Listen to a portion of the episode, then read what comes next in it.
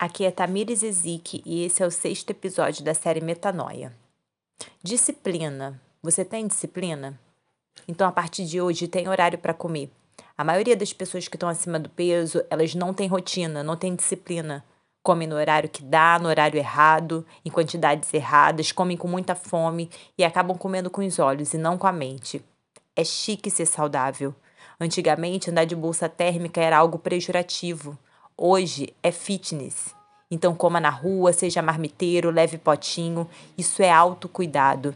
Se organize para a semana, coma nos horários e seja você a sua prioridade. Um enorme beijo e até o nosso próximo episódio.